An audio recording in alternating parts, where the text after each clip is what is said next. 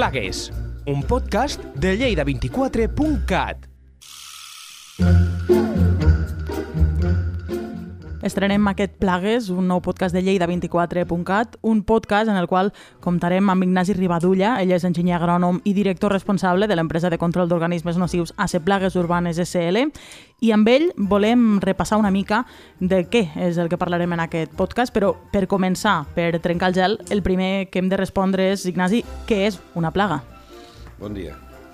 Bé, una plaga és, amb una definició una mica estricta, és qualsevol organisme cuya presència o proliferació pugui ser posar en perill la salut de les persones, les seves condicions de vida o les seves propietats o produir danys econòmics. Aquesta és una definició clàssica. No? El tema és el següent. Eh, una plaga no, té res que veure amb les espècies, eh, però també, sobretot, eh, té que veure amb la, la, la capacitat de produir un dany. Eh? Eh, aquí entrarem a lo que és el llindar de, llindar de tolerància. És a dir, una mosca, per exemple, amb un quiròfan és una plaga, una plaga molt greu. Eh? Mm, aquest estudi, una mosca, doncs, no té pràcticament importància. Eh? Per tant, no tan sols és l'espècie, sinó sobretot important la capacitat que té amb el seu nombre en un lloc determinat de produir un dany, ja sigui psicològic, que també és molt important, ja sigui sanitari, ja sigui econòmic, o sigui mm, que afecti a la propietat, és a dir, per exemple, les estructures de fusta d'una casa, etc. Eh? Uh -huh. És a dir, eh, una plaga no és una espècie, o sigui, un, un conill no és una plaga, depèn, depèn, en principi la imatge que tenim d'un conill és una imatge bucòlica, eh, molt bonica, però en aquests moments estem comprovant que la presència a les nostres conrades doncs, eh, hi ha una població que realment resulta una plaga i molt, molt forta. Eh? Per tant, eh, els conceptes són aquests. És un organisme que amb unes determinades condicions i amb un determinat nombre d'individus pot produir danys de tipus sanitari, econòmic, eh, psicològic, etc. Mm -hmm. Parlaves sí. del llindar de, de tolerància. Sí. Què entenem per llindar de tolerància pues, quan A partir de, de quina quantitat o quin nombre d'individus es pot considerar plaga en un lloc determinat. Eh? Per exemple, en un quiròfan, el, el, una mosca, el, el, el llindar de tolerància és zero. Mm -hmm. eh? En canvi, amb aquest estudi, per, per exemple, per, per posar podrien ser 4 o 5 mosques, així de clar. A partir de 4 o 5 mosques sí que comença a molestar eh?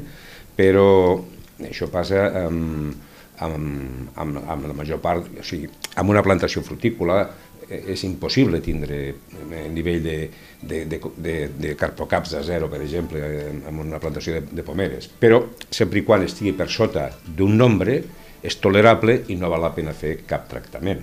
Eh? Per tant, aquest llindar de tolerància és variable en funció del context, en Exacte, funció, no? en funció del context. Eh? Uh -huh. eh, de quina manera es poden doncs, combatre les plagues? Suposo que també anirà molt en funció del context, però suposo que hi deu haver eh, estratègies, com a mínim. Sí, bueno, mira, eh, habitualment la gent té la, la idea, fa molts anys, de que la lluita era fonamentalment química. Eh? Eh, clar, això ja fa molt de temps, que ha anat evolucionant, i llavors se va a lo que s'anomena una lluita integrada. Una lluita integrada és aquella en la qual eh, condiciona el control mmm, cada vegada més amb factors no químics, eh? sinó amb, amb mètodes que, per exemple, són mètodes com higiene i salut del mèdic, que després comentarem, mètodes mecànics, eh? pues, per exemple, amb una porta d'una casa que pots tindre contaminació de panerola descaravat de la cuina, pues, posar un birret a la porta perquè no puguin entrar les poblacions de, que hi ha al passadís o són dels veïns, si hi ha un veí que té molta plaga. És a dir, eh, eh, són mesures eh, mecàniques, mesures físiques, eh, tractaments en calor, eh, amb anòxia, elèctrics, eh, també mètodes biològics, eh, i mètodes biològics ja de molts, de molts tipus. I per últim, s'intenta al màxim tractar en mètodes químics, el que és el tradicional insecticida químic. Uh -huh. I en tot cas, si se té que arribar amb, amb, amb aquest tipus de mètode, que moltes vegades és ineludible, se combina amb els anteriors però aplicant productes pues, bioracionals, és a dir, de, de nova generació, eh? inhibidors de quitina, hormones de creixement, eh? etc. Productes que són cada vegada menys tòxics, eh? Uh -huh. encara que sempre són nocius, eh? però, però, però mm, no és l'insecticida típic d'abans. Eh?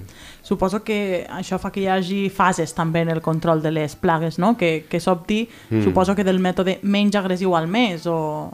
Exacte. Eh, eh, eh, la, quan, quan, una, quan tens un problema d'una plaga, o sigui, el primer que tens que fer és fer un diagnòstic. Eh? Aquest diagnòstic doncs, tens que dir, per exemple, o sigui, quin tipus d'espècie de, s'està comportant com una plaga. És a dir, el seu nivell està per sota de, del, del llindar de tolerància. Eh?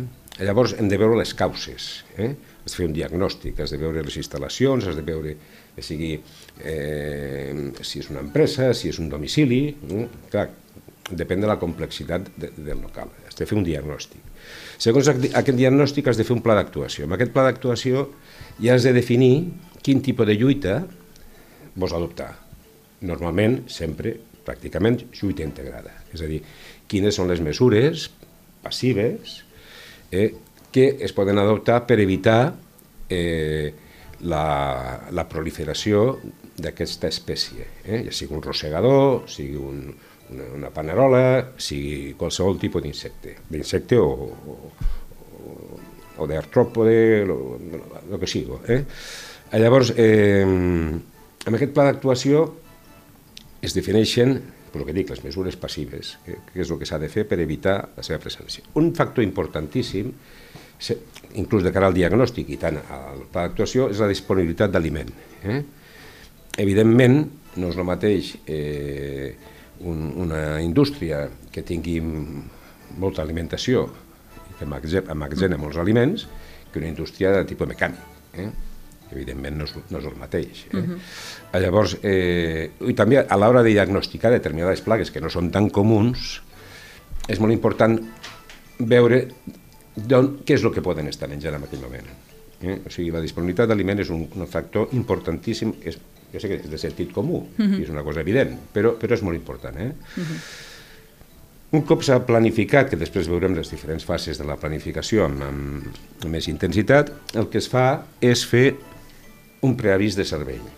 És a dir, es diu a la propietat que és el que es pensa fer, com es pensa fer amb quins elements, amb quin tipus de lluita, i si s'utilitzen insecticides, doncs el registre, la fitxa tècnica de seguretat, etc, com s'aplicarà l'insecticida, si té termini de seguretat o no. Si termini de seguretat vol dir que si es pot aplicar i, i, i després de seguida pot entrar, poden entrar les persones al recinte, o si té termini de seguretat. Eh? Llavors, si té termini de seguretat, s'ha de marcar el termini de seguretat, s'ha de marcar que s'ha de ventilar, etc etc es fa un informe previ perquè el client sàpigui el que es farà. Eh? Després hi ha el que es diu el certificat de servei, és a dir, el certificat de servei es fa el servei i es diu que realment s'ha fet el que s'ha dit.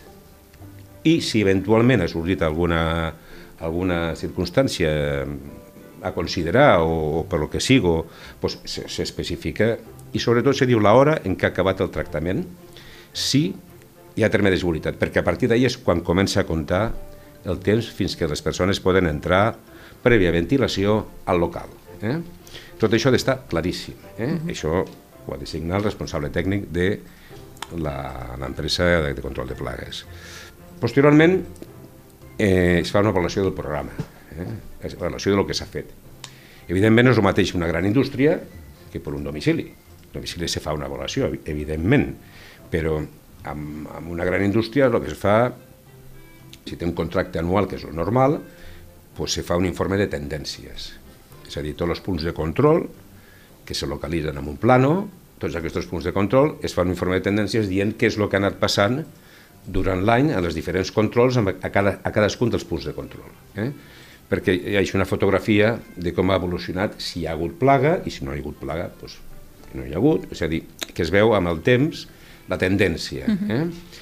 i si es veu que realment el programa està funcionant bé. Eh? Mm, I això és més o menys en poques paraules, eh, una síntesi de, de lo que és un programa de control de plagues. Eh? Uh -huh. Quines són les, les principals plagues urbanes?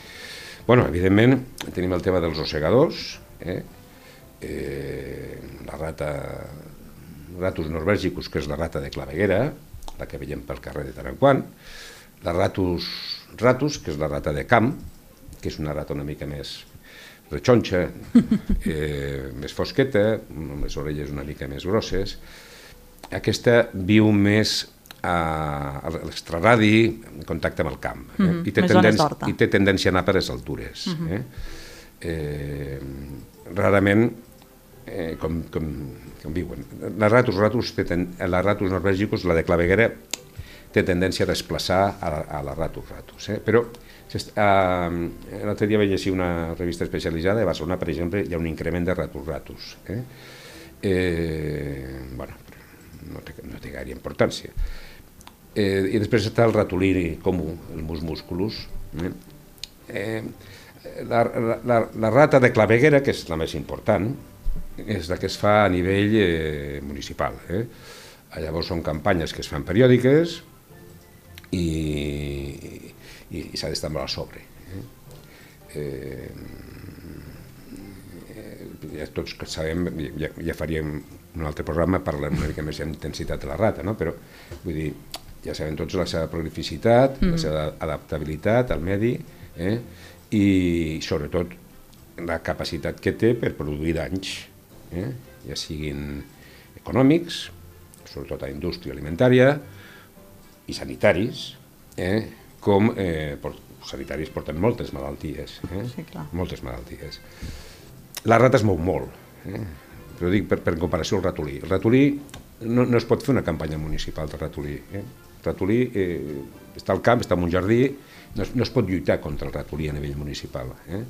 A nivell particular, pues sí, si, si hi ha algun problema, el ratolí es mou molt poc, eh? Mm, quasi no veu ai- aigua, eh, amb la qual la lluita contra el ratolí és molt diferent a la lluita contra, contra la, la rata. Eh?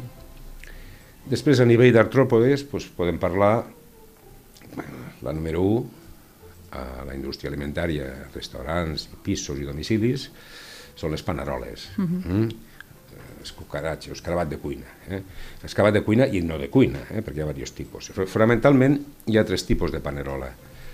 La de, la de cuina, que diuen, escarabat de cuina, en realitat no és un escarabat la panerola, el panerola és un dictiòpter, uh -huh. és un insecte primitiu que no té metamorfosis completa, eh? simplement va creixent i van fer la muda. Eh? Uh -huh.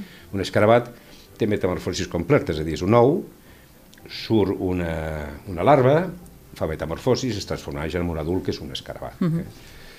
eh, les paneroles doncs, van mudant, és a dir, tenen una oteca, un paquet on hi ha ous, surten vius, surten vives d'aquesta oteca i van modificant-se, van creixent i van mudant, com, com una serp, Sí, per sí, fer-nos sí. una idea. Sigui, van, van Va la canviant la pell, sí. Això és important perquè un factor dels insectes és precisament aquests canvis, aquestes, o una metamorfosi completa o la mixta o, o, la, o, o perquè en aquestes fases és on s'estan eh, aplicant fonamentalment els, els, els, els insecticides de la lluita racional, eh? Uh -huh. que són els inhibidors de, de quitina, les hormones juvenils, etc, que modifiquen aquestes fases de creixement, eh?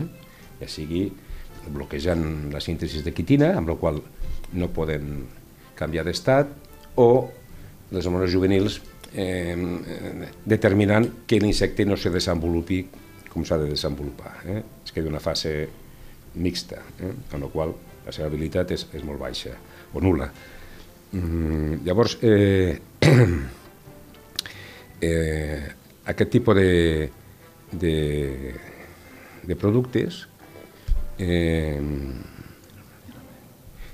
són els que eh, s'estan utilitzant Suposo que se'ls hi donen, no? Exactament. Uh -huh. Llavors, les paneroles, sí. Les paneroles, eh, fonamentalment hi ha tres tipus. Eh, Hem parlat del, del, del domicili, o restaurants sí. o, o indústria, que aquest eh, és una panerola... Doncs, Més petita, potser, sí, no? Sí, de color, de color marronet, clar, uh -huh. eh, És una panerola pues, que està molt present, molt present a tot arreu.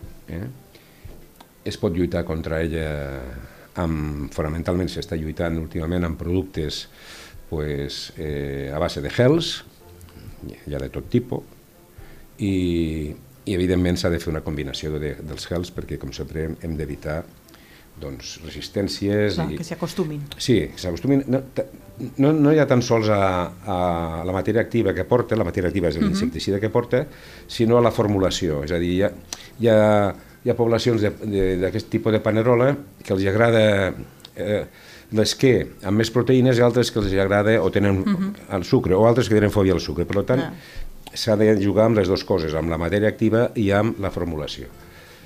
Bé, eh, aquesta és una cucaratxa amb una importància econòmica molt gran i després estan les paneroles que cada vegada eh, són més significatives que són les del clavegram, Que són les més grans, no? que són les més grans. Més negres, més... Per exemple, està la negra de tota la vida, la que coneixem, la negra, que aquesta es diu Blat orientalis, aquesta es- està sent desplaçada per Periplaneta americana, que és una molt gran, eh, 3-4 mil·límetres, 3-4 centímetres, Perquè... Sí, és molt gran i és, és molt similar, però a la bèstia, amb, amb la, la tela germànica, l'escarabat de cuina. eh?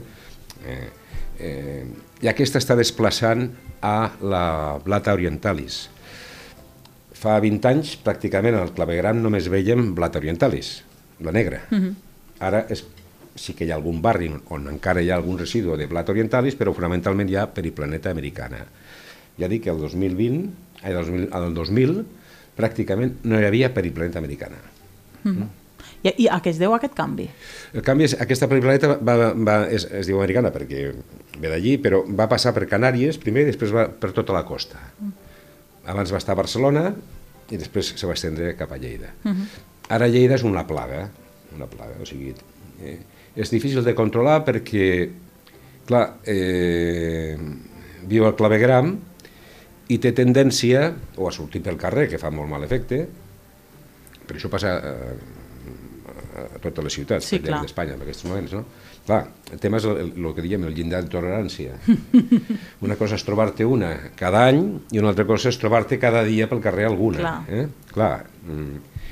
O, si hi ha molta població al clavegram, té tendència a sortir al carrer o per les canonades pujar als pisos. Mm. Clar, aquesta panerola eh, puja als pisos i, i no se li ha perdut res en un pis, perquè no sé el seu ecosistema. No tenia aliment, una, una panerola, la, de, la del pis sí, perquè viu ahí, viu detrás dels mobles, sempre troba alguna per menjar, però aquesta no. Igual que la negra, eh, la- l'orientalis. Sí.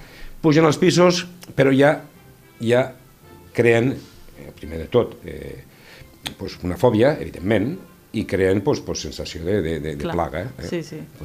Veus un bitxo així, que són molt grans, amb un, amb un pis, i clar, eh, realment mm, és, és una plaga. Sí, sí. Eh? Llavors, eh, el, problema de, el problema pot ser molt simple o molt complicat. Per què? Perquè amb l'escarabat de cuina tu vas, fas un tractament eh, doncs, adoptant mesures passives, eh? Eh, bloquejant la seva entrada, etc etc, la humitat, eh, i fas un tractament amb gels o trampes amb feromones. Feromones són atraients que, que, que es posen en una capsa i, Sí. i les atrauen. Doncs fas un tractament d'aquest tipus i tu estàs lluitant contra elles perquè elles estan allí. Si tu les elimines, ja has acabat amb el problema. Serà fàcil o difícil. Hi ha llocs que és molt complicat perquè hi ha molta població. Però si les elimines, ja està. No és com abans. Hem de ser sincers. O sigui, fa 25 anys hi havia uns productes que estan prohibits ara, que tenien moltíssima persistència i amb un tractament tenien per dos anys. Ara, un, un, eh, un, una indústria o un restaurant que tingui panerola de forma... Doncs ha d'anar lluitant cada any. eh? O sigui, s'ha d'estar per sempre pel llindar de tolerància. Clar. Eh? Però no pots pretendre tindre Zero. zero. Sí, bueno, en un moment determinat sí, però... Però és molt difícil. Sí. Però, bueno, però amb aquesta pots lluitar directament, cara a cara, el que dic mm. jo. En canvi, amb, amb les de clavegram, quan, te, quan pugen a un pis, crea molta alarma social, però aquí sí que són mesures passives, perquè eliminar una, panerola d'aquestes és relativament fàcil. Entren una, dos, tres, en la qual pues, se posa una caixa amb feromones i les captures. El problema és que la que trobaran dintre d'una setmana està a 500 metres al carrer. Llavors, no és qüestió d'eliminar les que hi ha que s'ha de fer. El que s'ha d'evitar al màxim és que entrin. Uh -huh. O sigui, aquí és, amb aquest tipus de panerola és on les mesures passives són no importants, sinó definitives. Eh? Uh -huh. Si no solventes el tema de per on entren, ja pots fer els tractaments que vulguis, que, que seran pues, parxes, eh? Uh -huh. no, no, no, no funcionaran. Eh? Per tant, eh, es, es veu clarament la diferència que hi ha en, en tipus de lluita entre aquests dos tipus de panerola. Eh? Mm -hmm. Els de claveguera i el... I el... Eh, els coloms serien una altra plaga urbana en l'actualitat? Clar, els coloms és una plaga urbana des de fa molts anys. Eh? Mm -hmm. Els coloms produeixen danys, danys econòmics, eh, però la, la, la colomassa, que és la, la matèria fecal, porta molt, molt amoniac i, i destrueix doncs, mobiliari moltes, urbà, mobiliari cotxes, urbà, sí. cotxes i, i sobretot pues, estàtues i, i, uh -huh. i corroeix pues, la, les de construcció uh -huh. d'edificis emblemàtics. No? Per tant, és una plaga des de fa temps. Amb això, per contar alguna anècdota, pues, pues, a l'any 97, a Còrdoba, va haver un simpòsium dels primers que es feien de control de plagues a Espanya, i no diré la ciutat, una ciutat molt coneguda, que portava el tema de control de plagues a nivell municipal. Normalment se, se subcontracta a empreses privades, però uh -huh. en aquell temps la portava, era un senyor amb molta experiència, un senyor molt, molt, molt documentat, i es va contar una anècdota de que li van multar a Londres perquè estava donant de menjar als coloms. Perquè aquí a, a, encara se donava de menjar als coloms. Clar, perquè encara no es considerava plaga a Espanya, uh -huh. o a la ciutat aquesta. I ell, que era el, el cap de plagues, pues, clar, es va quedar molt sobtat, no? Ara es fan campanyes, evidentment. Es fan campanyes per disminuir la població, perquè si no... Eh, ja, no, normalment costa, eh, el colom. Uh -huh. eh?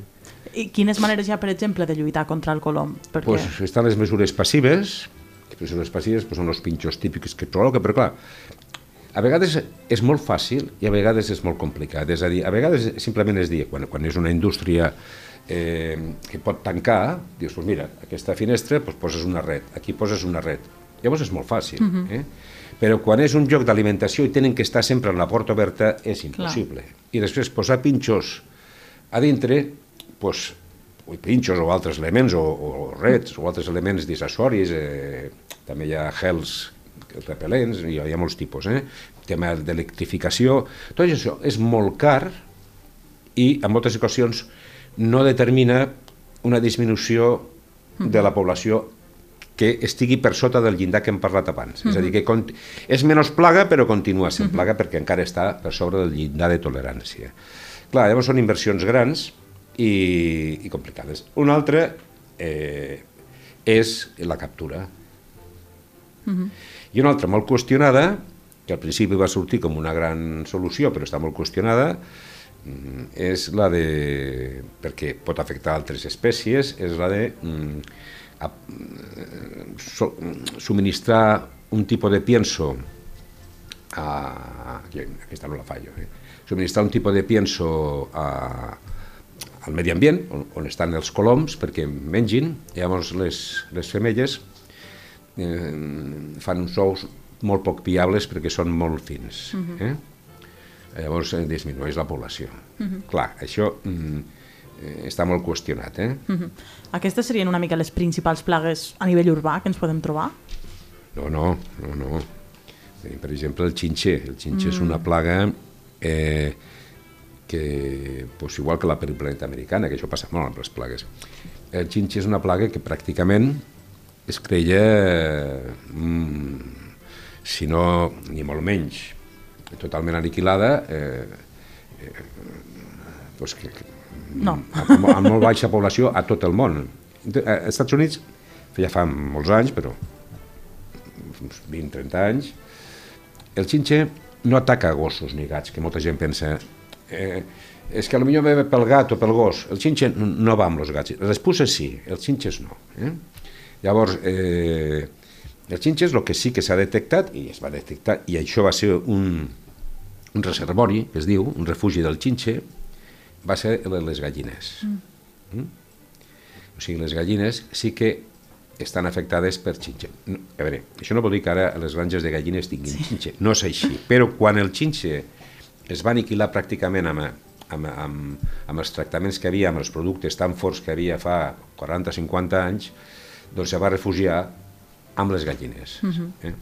I llavors, a partir d'allí, ha anat, ha anat desenvolupant-se, ha anat fent resistències, adaptabilitat, i ara és una plaga a nivell mundial. Uh -huh. No és una plaga, és una plaga a nivell dels Estats Units, d'Holanda, de França, de... i és una plaga que nosaltres l'any 2010 doncs, fèiem molt pocs tractaments a l'any de xinxe i ara fem doncs, molts. Eh? No tant com panerola, però molt. Uh -huh. I és una plaga desagradable. La panerola porta malalties, és a dir, contamina. Eh? El xinxa, afortunadament, no porta malalties. No està comprovat que porti cap malaltia. Eh? Encara que és un hematòfag, és a dir, uh -huh. menja sang, pica. Sí, clar, es posa... eh? Eh? Eh, d'un aparell picador. Eh, llavors, eh, el que sí que eh, el xinxe eh, el problema que té és que fa mal i pica. Uh -huh. I a més a més, el problema que té el xinxe és que hi ha molts casos en què a una persona li pica i no manifesta cap símptoma. A una altra persona li pica i manifesta certa... I amb altre doncs, manifesta doncs, doncs una reacció una mica al·lèrgica, és a dir, sí. clara, clarament ho nota. Eh? Això és una cosa que, que s'està valorant des del punt de vista de per què passa, no? Però, però no se sap encara. El tema és que moltes vegades si a una persona no li fa mal, al final te trobes que la població que hi ha a determinats habitatges és impressionant. Mm? És impressionant. Eh? Eh, Ginge s'adapta molt, pot estar un any en fase latent sense menjar, eh? i, i, i s'amaga moltíssim a, a les habitacions, no, no tan sols al llit, es diu xinxe del llit, però no tan sols eh, s'amaga al llit, sinó al sòcol, als endolls, a, a, a totes les esquerdes que pugui haver a l'habitació, sota els quadres, a tot arreu. És, és, és, el problema amb el xinxe, a part de saber aplicar els productes que es tenen que aplicar, és saber-lo fer bé. Eh? Mm -hmm és una plaga complicada. Uh -huh. Bueno, veiem que n'hi ha moltíssimes. Eh, suposo que, que és també una mica l'objectiu no? d'aquest nou podcast, anar parlant eh, d'aquestes diferents plagues i, i com afecten, no? És aquesta sí. la idea? La idea és aquesta, és, és, és eh, veient segons les preguntes que, que els oients facin, doncs, tirar cap a si vol una cosa més amena o una cosa o, o, o, o contestar a preguntes concretes o com se poden lliurar el tema de fusta. El tema de fusta també és un tema molt, uh mhm. -huh. molt complicat, m'entens vull dir? I, i que la gent està molt interessada. Doncs llavors, pues, eh, solventar aquestes preguntes que puguem tenir. Uh mhm. -huh. Per a tots aquells doncs, que tinguin aquests dubtes, aquestes preguntes, poden mm. escriure a lleida arroba lleida24.cat mm. plantejant-nos, doncs això, com dèiem, eh, Ignasi, qualsevol d'aquests dubtes que, dubtes, que problemes, eh, datos curiosos, el que vulguin. Eh? Mm -hmm. Llavors jo si, si, si tinc un programa per, per, per la pròxima, el pròxim xat, doncs mhm. m'adaptaré primer pues, a les preguntes aquestes o, le, o adaptaré el programa amb aquest tipus de preguntes uh -huh. i han sortit coses que, pues, que, que facin el programa més amè, no? perquè si no sempre una mica massa tècnic encara que he volgut fer pues, un, un, un, de, de forma més, més amena possible. És un tema molt interessant mm, i mm. estic segura doncs, que, que rebré moltes preguntes perquè a més com deies, eh, mm. eh, quan t'hi trobes eh, després és molt difícil afrontar com m'enfronto a aquest tipus de plaga, no? Mm. Eh, quins recursos tinc, quines mm. maneres d'actuar, jo crec que, que això pot ajudar els nostres oients. Molt bé. Moltes gràcies. Gràcies a tu. Plagues, un cop al mes a lleida24.cat.